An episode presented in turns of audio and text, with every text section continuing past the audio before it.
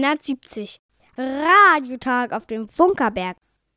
Hallo, hallo, da sind wir wieder. Herzlich willkommen zum Welle 370 Radiotag vom Funkerberg in Königs Wusterhausen, Wiege des Rundfunks in Deutschland, Meilenstein der Technikgeschichte. Heute im Studio haben sich zusammengefunden Dieter und Jörg. Und äh, der Matthias probt heute den häuslichen Empfang. Detlef hat gestern schon die Hörerpost bestätigt und Jerome wie immer die Nachrichten gesprochen. Lieber Hörer, das ist eine sehr gute Entscheidung, dass du eingeschaltet hast. Noch besser aber ist es, wenn du sagst, dass du uns gehört hast. Das kannst du über folgende Wege tun. Per E-Mail schickst du eine E-Mail an Welle 370 at funkerberg.de. Äh, moderne Menschen schicken heutzutage SMS, MMS oder WhatsApp-Nachrichten und diese gehen an die Rufnummer 0151 700 157 11. Und äh, ganz besonders freut sich Detlef immer über die Briefpost, äh, idealerweise mit Briefmarken. Und die Briefpost geht an die postalische Adresse Welle 370, Sendehaus 1, Funkerberg 20 in 15711 Königs Wusterhausen. Rundfunkstadt.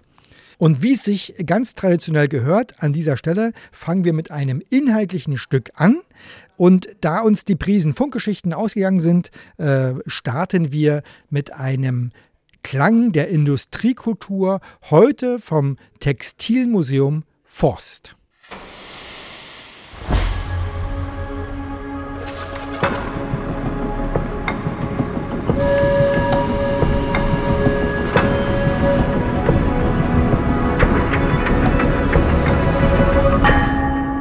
So klingt Industriekultur.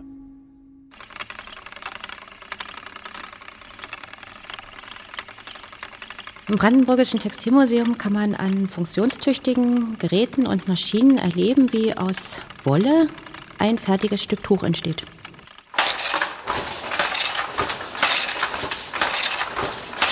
Weben.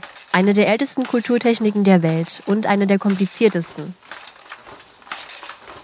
Das Weben ist das Verkreuzen zweier Fadensysteme. Zum einen der Kettfäden, die sind hier hinten aufgespannt auf diesem Kettbaum und des Schussfadens, der mit dem Schiffchen dann eingetragen wird. Und dadurch, dass sich die jedes Mal verkreuzen, entsteht dann dieses Gewebe.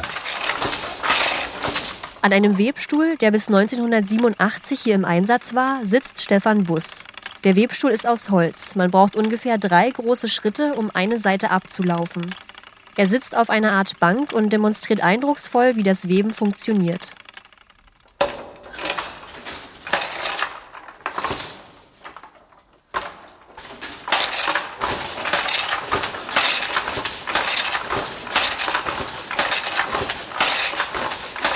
Also über eine Lochkarte wird gesteuert, welche Schäfte, also welche Fäden jeweils angehoben werden. In etwa die Hälfte aller Fäden werden immer angehoben, dann wird das Schiffchen durchgeschossen, angekämmt mit der Lade, dann trete ich wieder runter, andere Fäden werden nach oben gehoben und das Schiffchen saust wieder zurück und dann durch diese Verkreuzung entsteht dann das Gewebe. Und so entstanden an diesem Webstuhl Tischdecken und Tischläufer. Zwei bis zweieinhalb Meter pro Stunde konnte man an diesem Handwebstuhl schaffen. Im Laufe der Zeit wurden die Handarbeitsschritte durch Maschinen unterstützt oder ersetzt.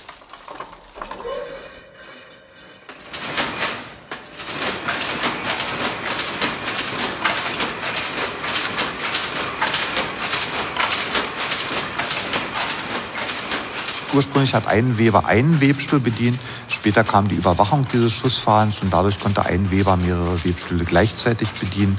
Erst zwei, dann vier, dann sechs. Heute bedient ein Weber 50, 60 Webstühle gleichzeitig.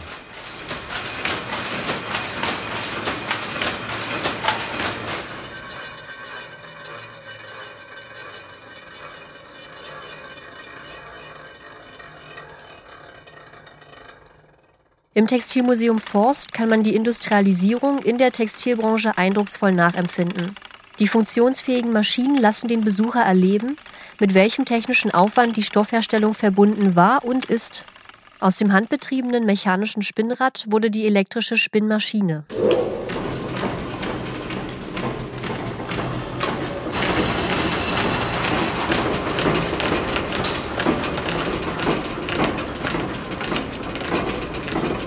Mit dem Musterkrempel wird ermittelt, welche und wie viel eingefärbte Wolle benötigt wird, um den gewünschten Farbton des Stoffes zu erhalten.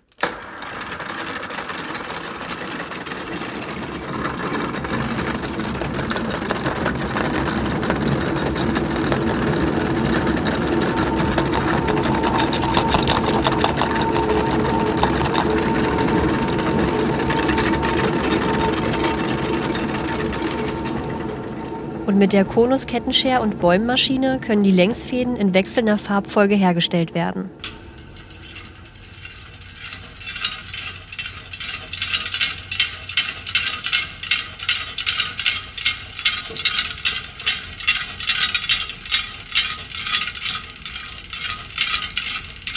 Die Kultur der industriellen Textilherstellung ist klangvoll und auch ein bisschen kompliziert.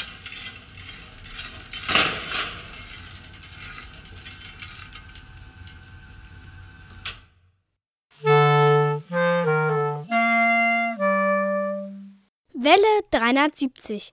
Radiotag auf dem Funkerberg. Welle 370 ist das Radio des Sender- und Funktechnikmuseums. Unser kleines Studio steht in der Geschäftsstelle, wird provisorisch monatlich aufgebaut und wir senden mit Hilfe des blauen Sendewagens, der rechts neben dem Museum steht. Und dass so ein Museum etwas zum Zeigen hat, Dafür braucht es ein Archiv und Exponate. Und heute sprechen wir mit dem Mann, der sich äh, da ganz maßgeblich mit beschäftigt, Jörg Glase, unser, ich sag mal, Leiter der Archivgruppe. Herzlich willkommen bei Welle 370. Ja, schönen guten Tag. Also auch von mir ein herzliches Willkommen. So ein Förderverein lebt von seinen Mitgliedern. Wie bist du denn eigentlich äh, zum Museum und zum Förderverein Sender Königs Wusterhausen gekommen? Ja, also wann? Nämlich genau dann, als mein Arbeitsleben zu Ende war und ich in den Ruhestand gehen wollte. Da ich aber vorher bei der Stadt Königs Wusterhausen gearbeitet habe, in einem ganz anderen Beruf, als ja hier eigentlich im Museum so üblich ist, hatte ich sehr viel schon mit dem Museum zu tun und mit dem Förderverein. Ich war Leiter der Stadtentwicklung in Königs Wusterhausen und spätestens in dem Moment, wo die Stadt von der Telekom das Grundstück hier oben erworben hat, um das Museum ja wieder eröffnen zu können, ja, gab es dann viele, viele Verbindungen hierher, so dass ich schon mich gut auskannte, die meisten Mitglieder kannte. Und kurz vor meinem Berufsausstieg hat dann Jürgen Förster, der ja vielen bekannt ist als der Chef der Jugendwerkstatt, mich äh, geworben oder gedrängt oder geschoben. Jedenfalls bin ich dann äh, hier äh, Mitglied geworden als Quereinsteiger und habe dann erstmal gewartet auf die Ansprüche, die hier kommen. Wo kann ich helfen? Wo kann ich mit anfassen? Und da war äh, zu der Zeit gerade das Archiv wieder Thema, weil durch viele Räumaktionen, bauordnungsrechtlich äh, ausgelöst, im Archiv so einiges durcheinander gekommen war und ich sollte einfach mal mit anfassen. Das war der Einstieg. Und kannst du dich noch an äh, deine erste, ich sag mal, Archivtätigkeit, an das erste, wo du wirklich ähm, etwas gemacht hast im Archiv, kannst du dich daran noch erinnern, was das war? Ja, na, da war ich dann sozusagen der Dritte im Bunde, der in unserem Lager Radioapparate aus allen möglichen Räumen zusammensuchen und dann sortiert äh, abstellen sollte.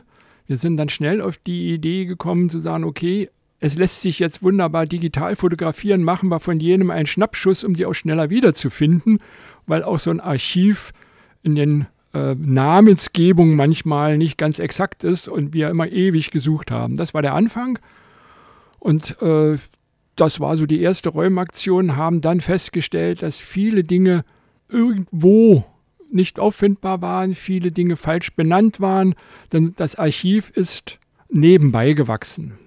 Man muss ganz klar sagen, Archiv und Archivarbeit, das ist was, was äh, wovon der normale Besucher am besten nichts mitbekommt. Und das ist übrigens tatsächlich auch heute Sinn dieser Sendung, mal ein bisschen zu zeigen, was in so einem Archiv eigentlich passiert. Kannst du beschreiben, was ein Archiv des Museums eigentlich ist?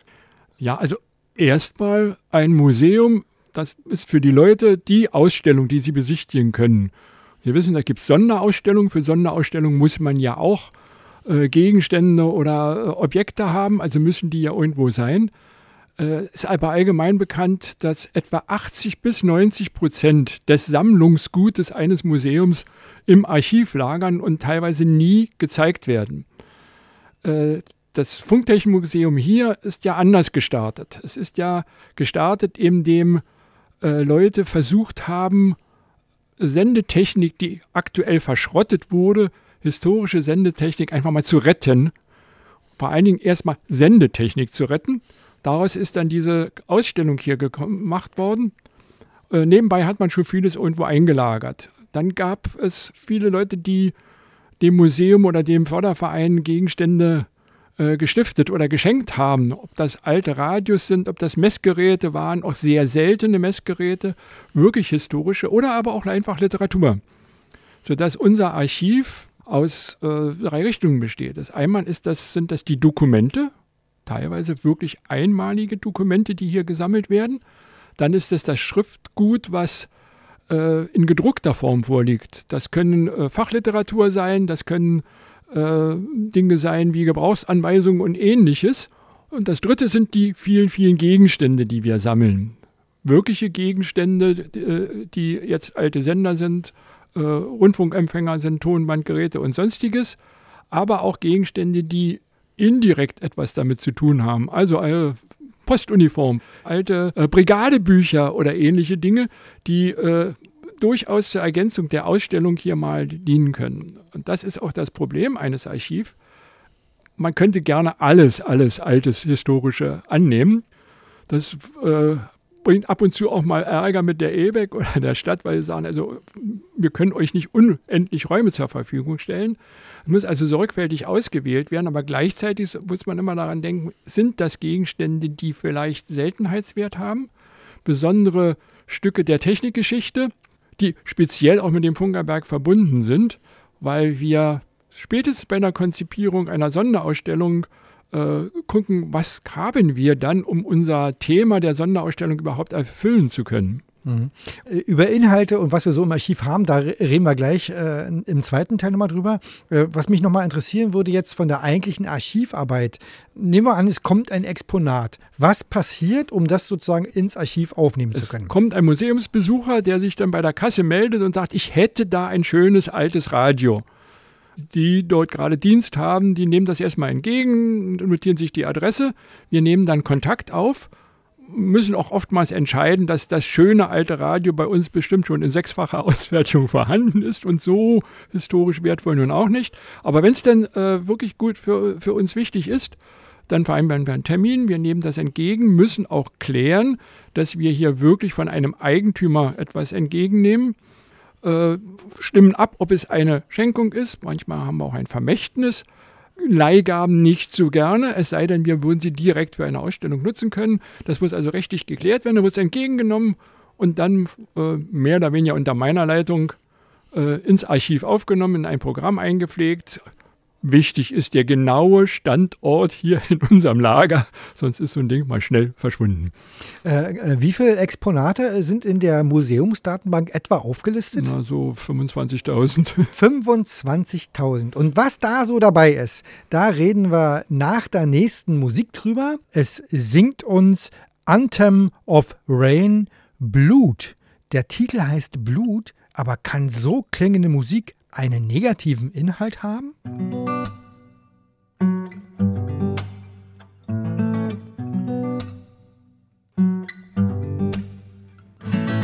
Found enough light to wander about, not enough for more. Found enough place to struggle with, not found you. You are the light I found in the tunnel of dark and dumb. so right in the world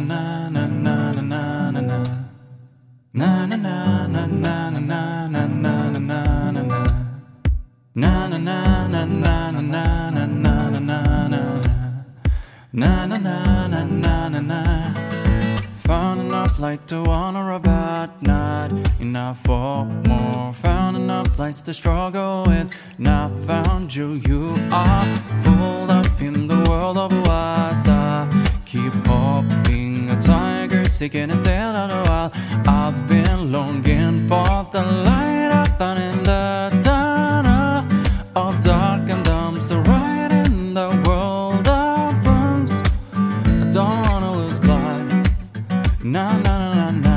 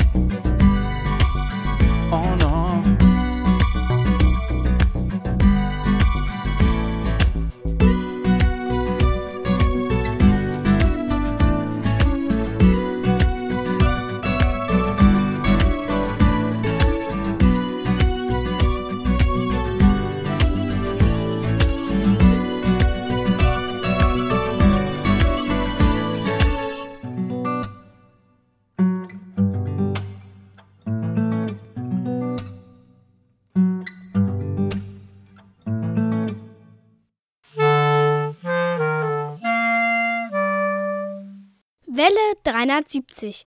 Radiotag auf dem Funkerberg.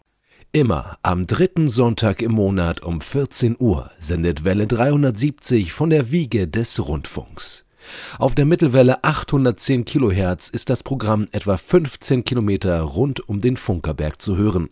Und wer am dritten Sonntag im Monat den Funkerberg besucht, kann den Radiomachern über die Schulter schauen, den Klang im Detektorempfänger genießen und dabei sein, wenn die Antenne geerdet wird. Ja, und wir sind mittendrin in unserem Gespräch im Museum, heute mit Jörg Glase, unser Chefarchivar des Sender- und Funktechnikmuseums.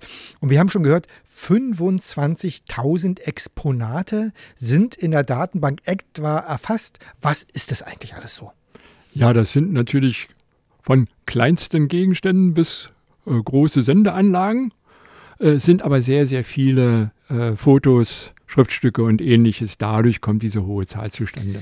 Äh, Kann man das sozusagen so ein bisschen irgendwie einteilen in Gegenstände, was unser Museum jetzt speziell so als Art von Exponat hat? Ja, das ist das, was man hier erwartet. Ne? Das sind also die äh, einzelnen Sendeanlagen. Das sind äh, Teile der Sendeanlagen bis hin zu äh, Erfassung aller Röhren, die wir gesammelt haben.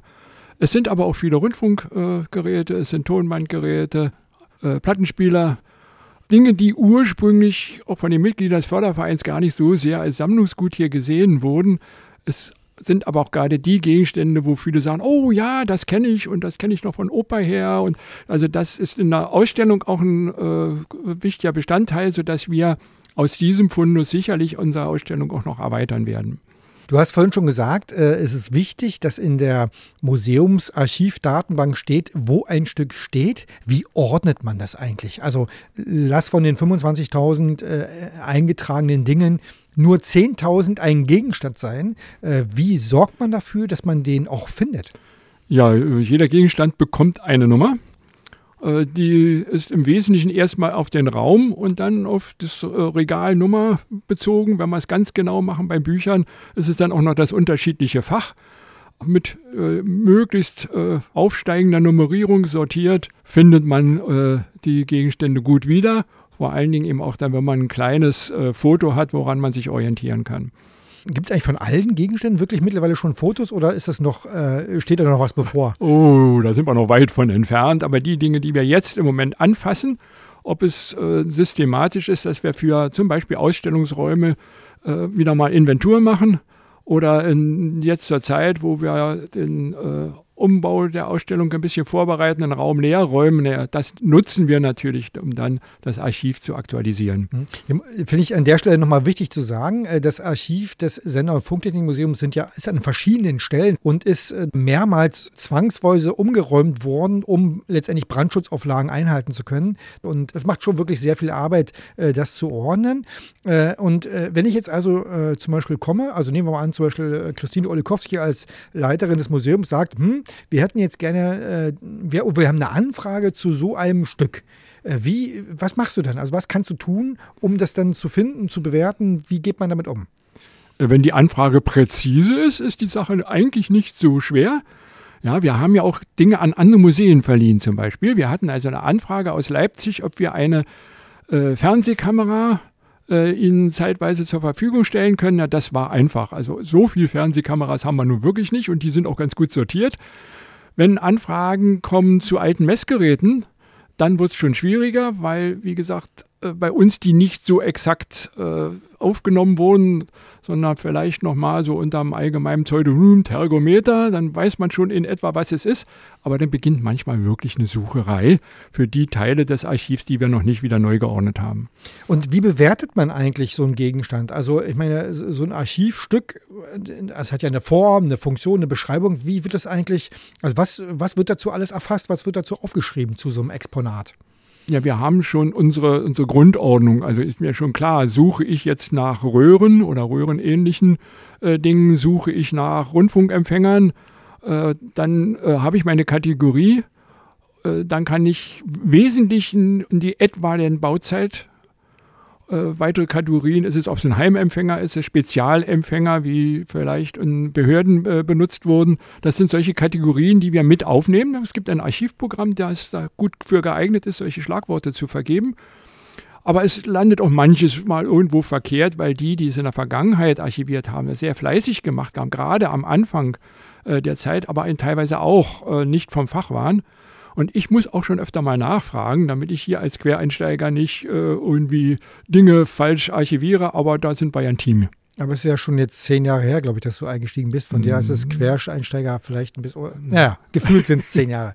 Du hast vorhin gesagt, es gibt bei uns im Museum Dinge, die man erwartet. Also Radios oder also Empfänger, es gibt Sender logischerweise, es gibt Röhren, es gibt äh, Bücher, es gibt äh, Mikrofone, äh, so, so, als klassische sozusagen Dinge. Was gibt es eigentlich an Arten von Ausstellungsstücken, die, auf die man erstmal gar nicht kommt?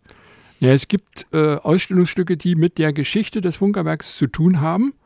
Das sind teilweise Urkunden. Es sind Dinge, die mit dem Sendebetrieb hier zu tun haben, die vielleicht auch wirklich nur für Fachleute interessant sind. Also äh, Sendetagebücher, wenn man klar äh, sehen kann, wie lange hat dann eigentlich so eine alte Senderöhre äh, gearbeitet, bis er ausgewechselt werden musste, wo waren Störungen. Ich glaube, für ein Museum erstmal für einen Besucher uninteressant. Für jemanden, der sich aber für diese alte Technik historisch wirklich interessiert oder technisch interessiert, wie, wie lange war so eine Lebensdauer so einer äh, Röhre in, im Alltag? Da könnte man dann also auch nachforschen.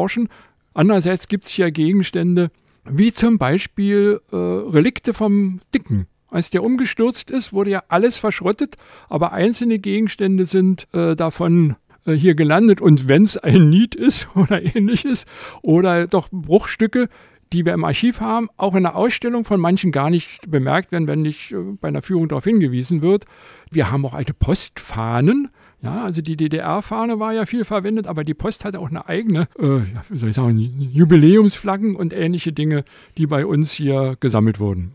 Und äh, was sich unter diesen gesammelten Gegenständen alles so besondere Geschichten und äh, Dinge befinden, darüber wollen wir uns äh, im nächsten Teil unterhalten. Äh, jetzt hören wir erstmal ein bisschen Musik und bei der Musikrecherche zu der heutigen Sendung, äh, da bin ich über den Titel von Lillet gestolpert, der nennt sich Winter. Äh, es ist eine Ballade an den Winter, auf den Winter und der macht den Winter zumindest musikalisch aktuell angenehm angenehm. Viel Spaß!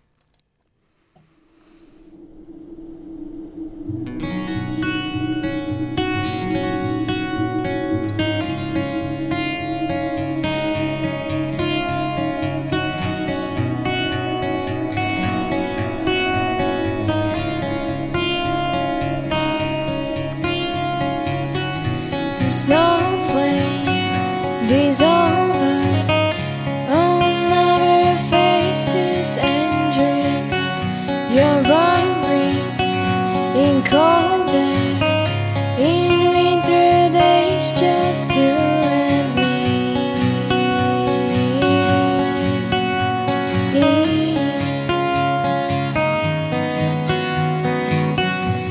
Long and short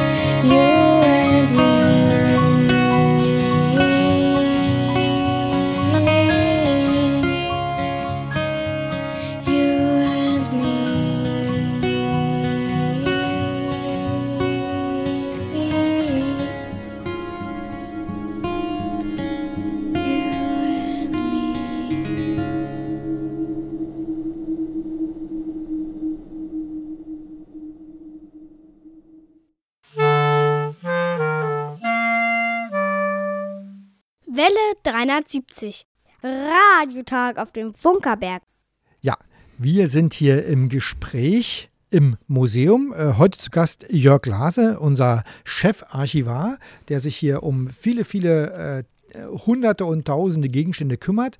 Und jetzt wollen wir mal sozusagen so ein bisschen die Katze aus dem Sack lassen und mal erzählen von Gegenständen, äh, die äh, sozusagen bei uns Archiv sind oder auch in der Ausstellung sich befinden. Wir fangen mal mit etwas ganz Einfachem an.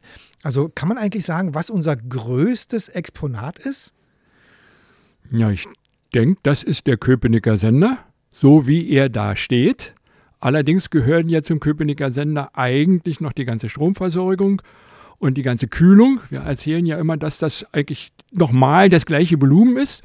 Wir haben also nicht nur den Köpenicker Sender in diesem einen Raum zu stehen, wir haben im Archiv auch erhebliche Gegenstände aus dem Kühlanlage. Sei das also Glaswärmetauscher, äh, die deswegen ja eben aus Keramik oder aus Glas sind, damit äh, die elektrische äh, Leitung nicht in das äh, Kühlnetz äh, äh, übertragen wird. Das haben wir bei uns dann also auch im Archiv zu stehen und bewahren das, denn der Köpenicker Sender ist im Moment ja noch eine Leihgabe der Stiftung Telekommunikation. Genau. Wobei wir da, fällt mir gerade wieder ein, die Kollegen haben gesagt, wir sollen mal mit ihnen reden. Fällt mir gerade wieder bei einmal Gelegenheit. Wer noch nicht im Museum war, der Sender füllt einen ganzen großen Raum, doppelte Klassenzimmergröße, würde ich mal so orientieren. Also schon wirklich was Gewaltiges. Kann man aber auch sagen, dass wir vielleicht ähm, ganz kleine Exponate haben? Ja, natürlich. Äh, klein sind im Allgemeinen äh, kleine Röhren oder äh, Dioden und Widerstände. Äh, da gibt es ein ganz interessantes. Wir haben von einem ehemaligen Mitglied hier eine Spende bekommen. Und zwar ist das eine Bleistiftröhre, eine kleine Senderöhre, die allerdings in der gleichen Bauart im Sputnik 1 äh, verwendet war. Dieser Sputnik hat ja nichts anderes gemacht, als ein gleichmäßiges, für ältere Leute noch bekanntes äh, Signal auf die Erde zu senden. Ich sag mal so, piep, Piep, piep. So ungefähr. Ja, aber das war damals ja die Sensation. Und genau so eine Röhre aus diesem Sender, der Original ist natürlich verglüht, aber haben wir hier und werden wir auch bald in der Ausstellung zeigen. Für mich war das ein tolles Exponat. läuft bei uns unter Sputnik-Röhre. Und ähm, äh, jetzt ist es ja so, so ein Archiv, du hast schon gesagt, man äh, stolpert auch mal über Dinge, äh, die überraschend sind. Kannst du dich an einen besonderen Fund erinnern, äh, den du hier im Museum gemacht hast? Ja, in unserem Lager, so ein bisschen versteckt, so hinter der Treppe um die Ecke rum, äh, lagerten ein paar alte Gegenstände, auch ein paar mehr oder weniger uninteressante Lautsprecherboxen und ein Karton. Irgendwann bin ich mal auf die Idee gekommen, ihr müsst mal gucken, was drin ist. Und siehe da, drauf lag ein Zettel von einer Familie, die das gespendet hat. Und das ist ein Mende-Radio von 1930 in einem sehr guten Zustand. Äh, sogar noch mit Kaufbeleg aus der damaligen Zeit. Und das war eine Überraschung. Vor allen Dingen ist es ein sehr, sehr schönes Radio. Anders als die meisten sich noch äh, sozusagen ein Radio vorstellen. Also kein Holzgehäuse mit einer Bespannung vorne, eine Skala und zwei Knöpfen, sondern es ist so, so ein Pultgerät, ein Blechgehäuse und ein Trichterlautsprecher aus Blech. Ach. Ja, und ich denke, dass wenn wir äh, unsere Radiowand überarbeiten, dass dieses Gerät einen besonderen Platz bekommen wird. Ähm, fällt mir gerade ein, haben wir eigentlich ein schwerstes Exponat? Und ist eigentlich MAS 17 auch Exponat des Sender- und Funktechnikmuseums? Das weiß ich gar nicht so genau. Nein, ist es nicht. Gehört auch, zu, ich sag mal, ein bisschen zum Glück Hm. nicht ins Museum direkt, obwohl es natürlich unser großes Symbol ist, weil der Sendemast ist für die Stadt äh, Königs Wusterhausen nicht nur ein Wappensymbol und ein Markenzeichen, sondern eben auch eine finanzielle Belastung, denn der muss wieder überholt werden und die Stadt wird, ich denke mal im Jahr 2022, spätestens 2023 eine erhebliche Summe wieder ausgeben. Ein Glück, dass der Förderverein da nicht mit Ja, belastet ist. War, aber ansonsten äh, glaube ich, die Frage nach dem schwersten Exponat ist einfach zu beantworten. Das wird vermutlich der Dieselmotor sein. Äh, hat der eigentlich auch eine Reg Registrier, also eine Archivnummer? Also, ja, selbstverständlich, Ach, aber okay. nicht nur der Motor, sondern zu dem Motor sind also viele ergänzende Dinge aufgeführt, wie Kompressor, Pressluftflaschen und ähnliches. Die haben dann so eine Unternummer bekommen. Aber in sich natürlich ein geschlossenes Gebilde, alles, was zum Diesel dazugehört, ist da aufgeführt. Hm? Und ich bin ja so ein bisschen Freund von Büchern und lese gerne in alten Büchern und entdecke da immer wieder was Neues, woran man auch selber lernt. Äh, was, äh, was hast du gelernt, äh, sozusagen, an Exponaten im Museum? Ist dir da was im Begriff, wo du gesagt hast, Mensch, das kannte ich gar nicht, tolle Sache. Ja, als ich hier anfing, äh, wie gesagt, war ja das zuerst Rundfunkgeräte zu sortieren und Tonbandgeräte, hat damals Herr Säuberlich und er war ja damals als stellvertretender Leiter des äh, Fördervereins auch derjenige, der das Mus äh, Archiv unter sich hatte, der hat mir dann mal äh, zwei Exponate gezeigt, Tefifon. Kannte ich vorher nicht, war mir überhaupt kein Begriff. Also äh, Schallaufzeichnung, denkt man erst, ist sowas ähnliches wie ein größeres äh, Kassettengerät, aber da ist ein Film drin und diese Tonspur ist ähnlich wie beim wirklichen Spielfilm dort auf einem Film aufgespult. Man konnte dann äh, die Dinge kaufen und eine Operette oder sowas raufstecken und äh, abspielen lassen. Ich denke, das Ding müssen wir unbedingt mal in einer Sonderausstellung zeigen. Genau, äh, da bereiten wir auch Dinge vor. Äh, vielleicht für den, äh, der es jetzt noch nicht weiß, das Museum wird derzeitig äh, erweitert und umgebaut. Wir bekommen einen neuen Eingangsbereich und in dem Zusammenhang äh, werden wir auch äh, zukünftig die Möglichkeit haben, Sonderausstellungen zu machen. Und dann werden wir öfter mal Dinge zeigen, die sonst im Archiv verborgen sind. Hast du sowas wie ein Lieblingsexponat? Also ich weiß, es ist immer ganz schwierig zu Ganz beantworten, die schwer, Frage, eigentlich aber nicht, weil ich äh, bei äh, der Alltagssortierarbeit kommen einem immer wieder äh, tolle Dinge in die Hände, wo man sagt, oh ja, also das ist es jetzt und ein paar Wochen später ist es was anderes. Ja, also äh, Archivarbeit ist nämlich spannend. Es ist wirklich äh, so ein, durch so ein Archiv äh, zu gehen äh, und zu sehen, was es so gibt. Äh, man, jeden Tag entdeckt man was Neues. Aber apropos was Neues, im letzten Jahr haben wir etwas bekommen, womit wir gar nicht gerechnet haben. Und zwar vom RBB. Die haben in ihren Keller Sender entdeckt. Und die haben wir jetzt hier noch im Archiv stehen. Äh, worum handelt es sich da genau? Ja, es sind zwei ähm, Sendeanlagen und zwar ein äh, Sender, der, glaube ich, der erste in Deutschland war, der diesen Stereotonverfahren äh, wirklich angewendet hat und ausgestrahlt hat. Und zwar noch unterm NWDR in Berlin, äh, Britz, also äh, Funkturm, glaube ich. Ne, war's? Ja, Mhm, genau. Und dann hat damals eben auch noch der NWDR äh, am äh, Funkturm in Westberlin einen Fernsehsender betrieben, das bevor noch der SFB überhaupt gegründet wurde. Und äh, dieser erste Fernsehsender aus Westberlin Nachkriegssender. Äh, den haben wir auch. Ich denke mal, wenn wir den äh, gut aufbereiten, das ist auch ein Schauobjekt und wir beabsichtigen ihn dann in unserem Fernsehraum mitzuzeigen. Wir haben ja dann den tollen Fernsehsender vom Fernsehturm und das ältere Stück vom Sender Witzleben kann man dann auch mal vergleichen, wie durch die Technikgeschichte innerhalb von kürzester Zeit vorangeschritten ist. Und wir könnten, glaube ich, noch äh, lange Zeit über Exponate im äh, Museum reden, äh, über Dinge, die man äh, also sonst nicht sieht. Du und dein Archivteam, äh, ihr sorgt dafür, dass wir hier immer wieder neue Sachen auch ausstellen können. Äh, an der Stelle äh, bedanke ich mich dafür, für diesen Einblick, äh, den wir heute kriegen konnten in unsere Archivarbeit des Sender- und Funktechnikmuseums. Und äh, liebe Besucher, wir haben übrigens vor, ab demnächst werden wir anfangen mit einer neuen Rubrik bei Welle 73, das Exponat des Monats. Da werden Vereinsmitglieder äh, sozusagen ihr Lieblingsexponat oder ihr überraschendstes Ding vorstellen. Äh, und genau, da werden wir auch weiter noch äh, so kleine Einblicke haben. Ich habe übrigens selber mal überlegt, ich kann auch überhaupt nicht sagen, was mein Lieblingsexponat ist, aber ich kann sagen, was immer wieder für große Überraschungen sorgt.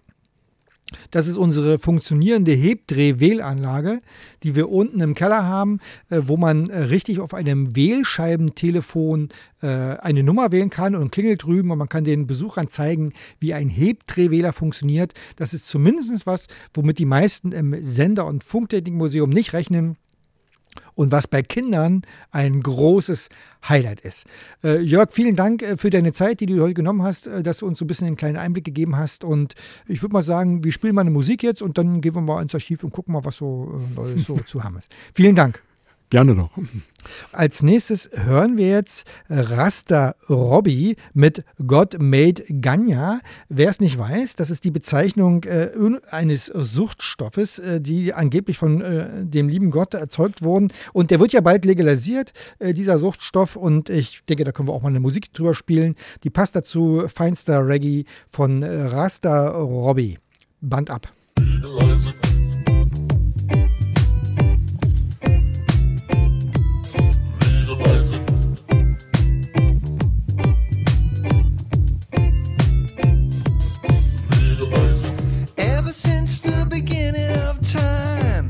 Try to legislate the wrong from right.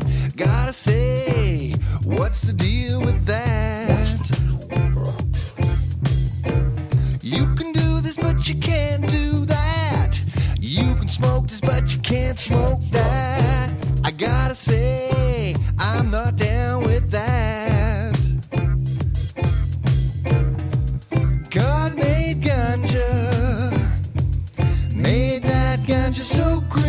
sweet.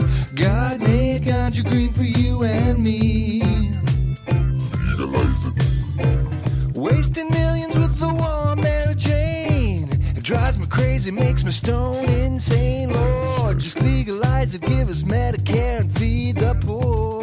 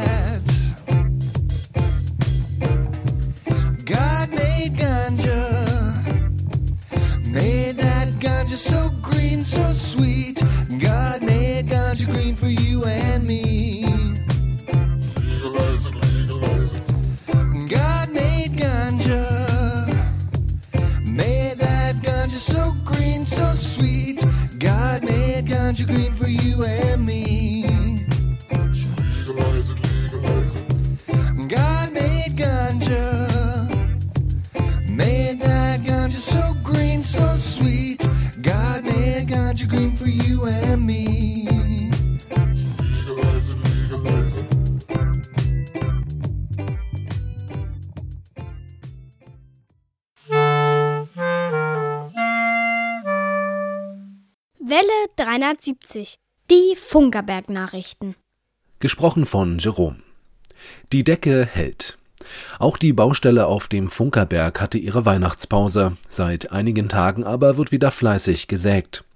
Etwa 40 Zentimeter starke Betonwände stehen auf der letzten alten Zwischendecke. Um diese Wände zu entfernen, werden sie in etwa ein Meter breite Stücke zersägt. Diese Arbeit ist fast erledigt, sodass die Betonwände bald mit einem Schwerlastkran aus der Baugrube gehoben werden können. Und dann wird es spannend. Mit dem Baubeginn war unter diesen Wänden ein bisher nicht bekannter Kellerbereich entdeckt worden. Worum es sich dabei handelt, wird Welle 370 an dieser Stelle berichten. Das Sender- und Funktechnikmuseum wird in den kommenden Monaten umfangreich saniert. Es erhält einen neuen Eingangsbereich, der den barrierefreien Zugang in alle Ebenen des Sendehauses ermöglicht. Hinzu kommen moderne Sanitärbereiche, kleine Funktionsflächen und die Sanierung von Fassade und Fenstern. Aufgrund der Baumaßnahmen sind die Öffnungszeiten des Museums auf dem Funkerberg weiterhin eingeschränkt. Alle Informationen zum Baugeschehen und zu den Öffnungszeiten findest du auf museum.funkerberg.de. Die MABB fördert Lokaler Journalismus in hoher Qualität ist wichtig für den sozialen Zusammenhalt und die Teilhabe an demokratischen Prozessen. Das Interesse an lokaler und regionaler Berichterstattung ist über alle Medienformen hinweg stark gewachsen. Grund genug für die Medienanstalt Berlin-Brandenburg ein Förderprogramm aufzulegen. Und die Antragsteller kamen zahlreich. Das Antragsvolumen übertraf die verfügbaren Fördermittel um das Doppelte und stellte die Medienanstalt vor schwierige Auswahlentscheidungen. Möglich wird die Förderung durch die Unterstützung der Brandenburger Landesregierung und des Brandenburger Landtages. Eine Million Euro wurden für das Jahr 2022 zur Verfügung gestellt. Ausgewählt wurden nun 32 lokaljournalistische Angebote in elf Landkreisen und zwei kreisfreien Städten Brandenburgs. In den Projekten entstehen Podcasts, lokale TV-Magazine, Webstories sowie verschiedene Talk- und Interviewformate. Und auch in unserem Landkreis werden zwei Projekte gefördert.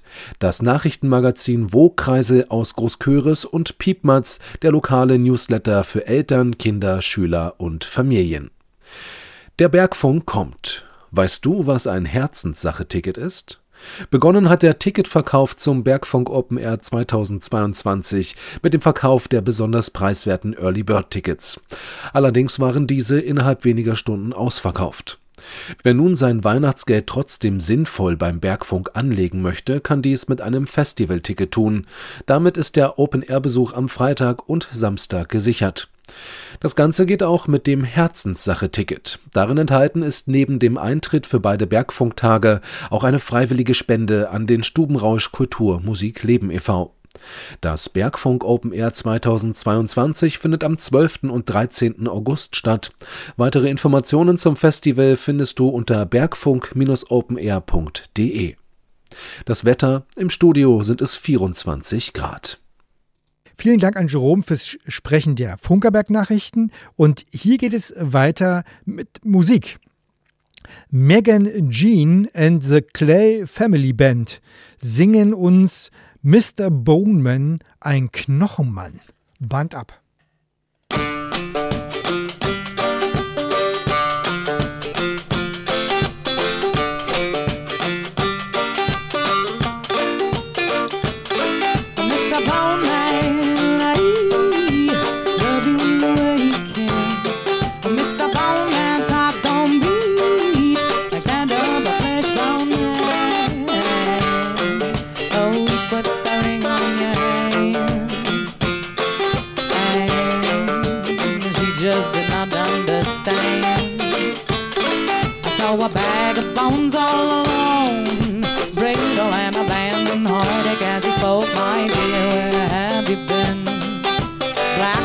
Are back and I had to take him in. No, Mr. Bone Man, I love you in the way you can. Oh, Mr. Bone Man's heart don't beat like that of a flesh bone man. Oh, put the ring on your hand. And she just did not understand. Blood moon cast a silhouette from the heavens like a marionette. No eyes inside his head. It's just two empty sockets and a rib cage bed. Don't miss the bone man. I love you in the way you can. Mr. Bone Man's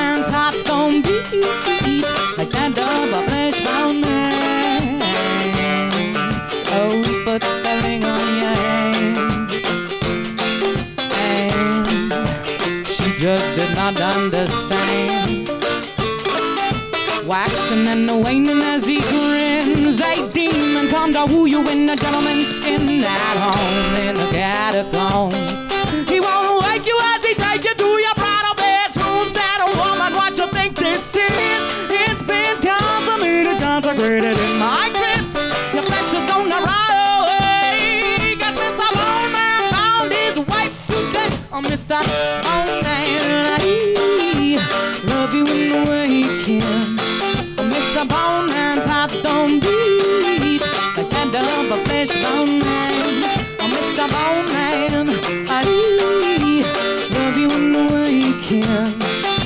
stop all night.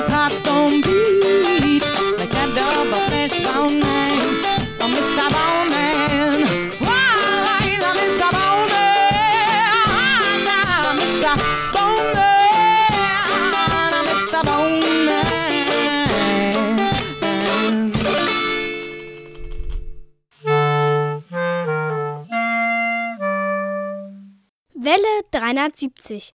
Die Hörerecke. Hallo und herzlich willkommen, liebe Radiofreunde, zur Hörerecke im Januar 2022. Allen unseren Hörern wünsche ich einen guten Start in das neue Radiojahr. Ich, euer Hörerpostbearbeiter Detlef, benenne in diesem Beitrag die eingetroffenen Zuschriften der vergangenen Wochen. Für die erhaltene Post bedanke ich mich bei allen Einsendern. Eine besondere Briefpost mit Festtags- und Neujahrsgrüßen habe ich von Günter Gärtner und Paul Gager erhalten. Enno Kurzel hörte unsere Radiotag-Live-Sendung am 19. Dezember auf der Mittelwelle 810 kHz. Er berichtet von starken Empfangsstörungen, hervorgerufen durch Mazedonien und BBC Schottland. Seine Post hat er mit guten Wünschen für 2022 versehen und außerdem noch ein mehrfaches Rückporto beigelegt. Dafür allerbesten Dank. Die Welle 370 Kurzwellensendung auf 60-70 kHz verfolgten am 28. November Johann Ruff, Robert Dübler und Paul Gager. Am 26. Dezember wurde von Thomas Becker die Kurzwelle 60-70 kHz eingeschaltet. In seiner Zuschrift waren Tipps und Hinweise zu Kurzwellensendungen und besondere Neujahrsgrüße zu finden. Die Kurzwelle 6140 kHz mit 100 kW Abstrahlung haben am 5. Dezember Erwin Bartel, Johann Ruff, Paul Gager, Robert Dübler und Johann Morales empfangen. Am 2. Januar hat Dieter Leupold unsere Kurzwellensendung auf 6140 kHz zugehört.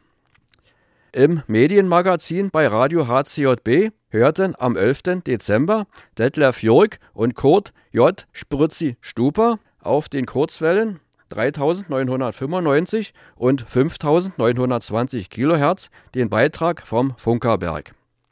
Am 12. Dezember waren auf den Radio HCJB Kurzwellen Johann Ruff und Paul Gager empfangsbereit. Den Radiotag auf dem Funkerberg bei Alex Berlin verfolgte Paul Gager am 5. November und 3. Dezember jeweils über das Internet. Empfangsberichte zu unserer Sondersendung 101 Jahre Rundfunk auf der Kurzwelle 5960 kHz am 22. Dezember kann ich von Thomas Becker, Lutz Winkler, Eckhard Röscher, Erwin Bartel, Robert Dübler, Fritz Walter Adam, Heiko Kurz, Thomas Herbstritt, Andreas Fessler, Patrick Robig und Etienne Sertin vermelden. Die per E-Mail im Dezember eingegangenen Empfangsberichte werden in die nächste Ausgabe der Hörerecke aufgenommen.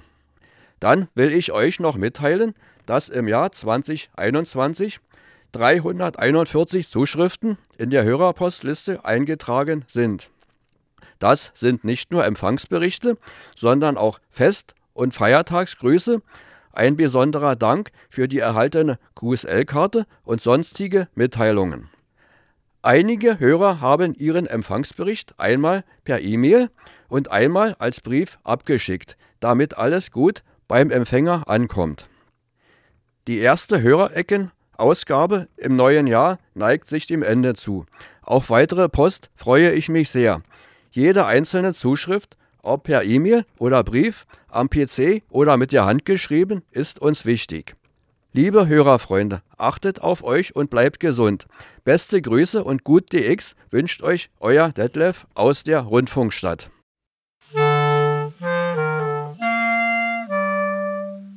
Welle 370. Die Funkerberg-Termine. Da haben wir den 23. Januar. Da wird um 13 Uhr Welle 370 auf 60, 70 Kilohertz das erste Mal aufgestrahlt oder wiederholt. Dann haben wir ganz traditionell am letzten Sonntag im Monat, das ist diesmal der 30. Januar, da haben wir die 1000 PS Dieselmotor, der den Gästen, äh, den Besuchern äh, gezeigt wird. Um 13 und um 15 Uhr ist jeweils Einlass äh, am 30. Januar zum Dieselsonntag. Und am 6. Februar um 10 Uhr unsere leistungsstärkste Ausstrahlung, nämlich Welle 370 mit 100.000 Watt Sendeleistung auf 6140 Kilohertz. 6. Februar 10 Uhr. Da kommt auch die eine oder andere Empfangsbestätigung äh, bei uns an. Und wie es sich gehört an dieser Stelle, ganz traditionell äh, ehren wir jetzt die Geburtstagskinder des Monats Januar. Und die Geburtstagskinder sind Bärbel, Frank, Jörg, Britta, Jakob, Klaus, Kai, Siegfried, Tom, Ina, Mila, Efi, Sabine und Stefan. Und allen zusammen spielt Kevin Lex Happy Birthday. It's your birthday, yes it is, it's your birthday, yes it is, it's your birthday, so happy birthday to you, yes you. It's your birthday, yes it is, it's your birthday, yes it is, it's your birthday, so happy birthday to you, yes to you.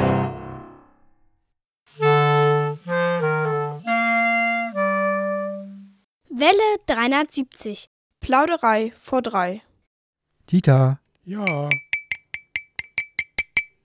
es ist Kaffeezeit. Plauderei vor drei.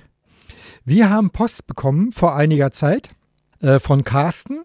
Der hat uns Empfangsberichte äh, zugeschickt und Empfangsbeobachtungen. Ich versuche mal hier äh, jetzt eine äh, sozusagen einzuspielen. Mal gucken, ob es klappt. Hören wir was?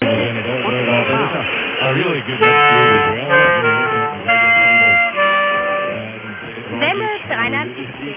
Radikal auf dem Bunkerberg.